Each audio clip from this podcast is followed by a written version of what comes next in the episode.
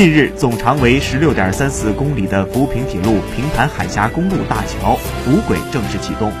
这是我国首座跨海公铁两用桥，也是世界上最长的跨海公铁两用大桥。平潭海峡公铁大桥是福州至平潭铁路控制性工程，上层设计为时速一百公里的六车道高速公路，下层为设计时速二百公里的高铁。